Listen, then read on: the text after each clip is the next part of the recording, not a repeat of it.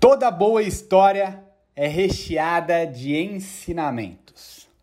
Eu vou compartilhar com vocês, de uma maneira rápida e prática, os principais aprendizados da história dessa semana. Fiquem comigo! Era uma vez. Oprah Winfrey. Que história fantástica! E antes de começar os principais ensinamentos dessa história no podcast de hoje, do Era uma Vez Ensinamentos, eu queria compartilhar com vocês, acho que cabe aqui de maneira perfeita falar sobre isso, que é o poder das decisões que nós temos na nossa vida.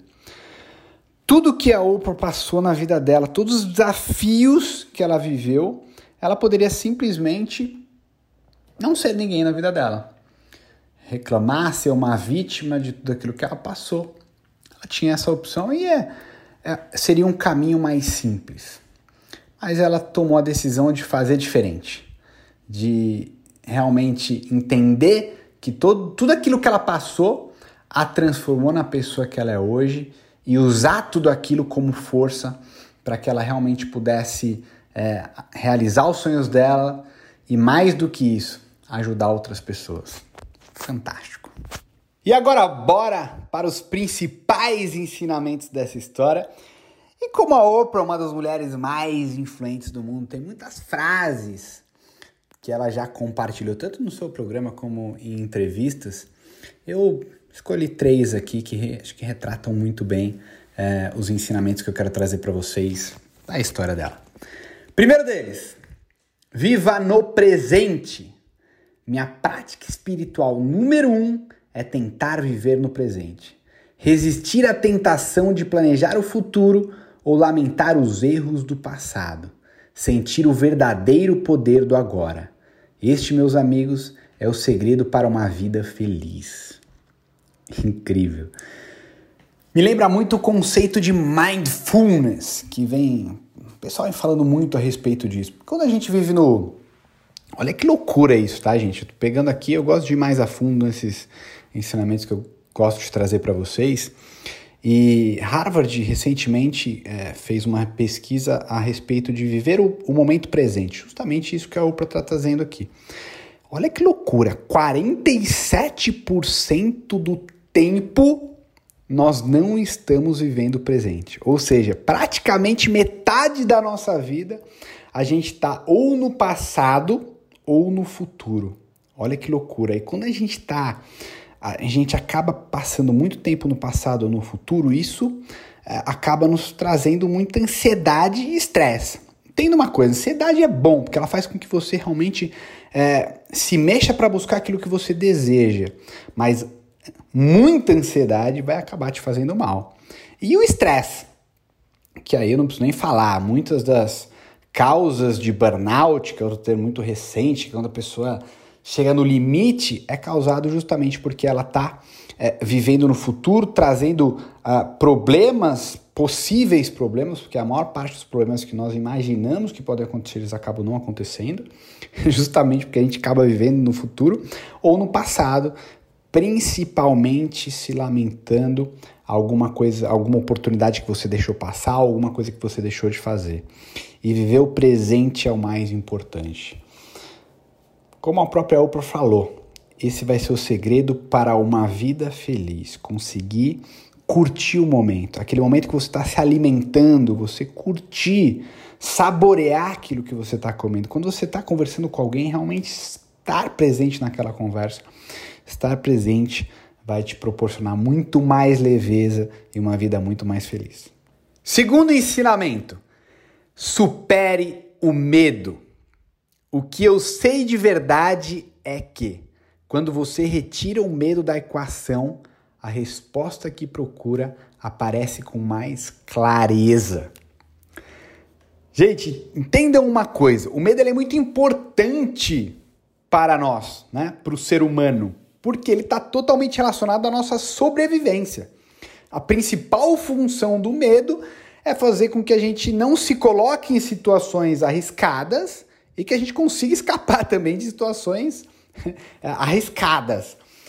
É, e tem muitos medos. A gente, na verdade, tem alguns medos que são os mais é, comuns, que estão relacionados a justamente arriscar a nossa própria vida, que vai ser o medo de altura, o medo de é, tá andando numa floresta à noite que você não conhece.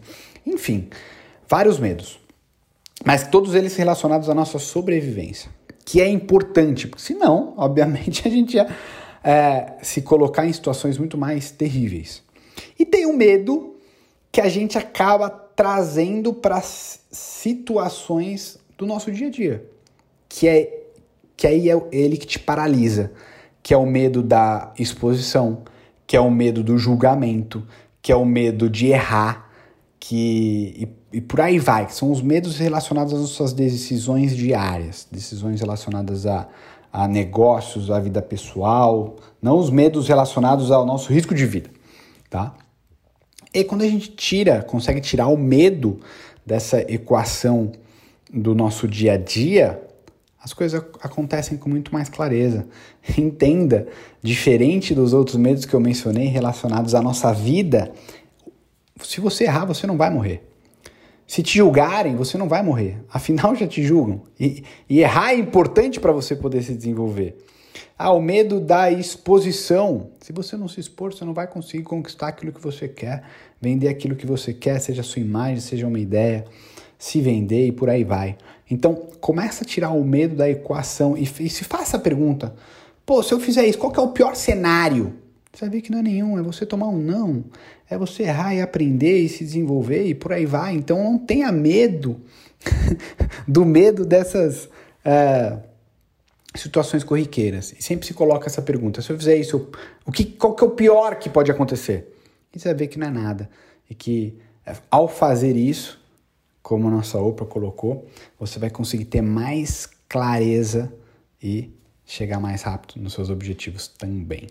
Bora para o terceiro ensinamento. Mude sua vida. Bora com mais uma frase de Oprah.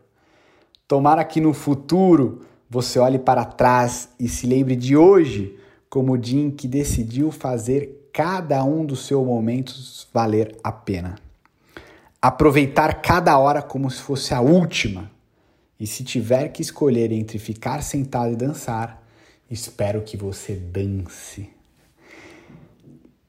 Muito maravilhosa essa frase, gente, porque eu me vou trazer um pouco da minha realidade. Há quase 10 anos atrás, eu estava num emprego bom, é, com uma perspectiva muito boa, e eu comecei a refletir a respeito do meu futuro. Como seria a minha vida nos próximos 5, 10, 15 anos se eu continuasse fazendo aquilo que eu estava fazendo. E confesso que, que aquilo, a resposta disso começou a me incomodar. Porque eu vi, eu vi que eu teria uma vida boa. Mas uma vida boa é, é inimiga de uma vida extraordinária.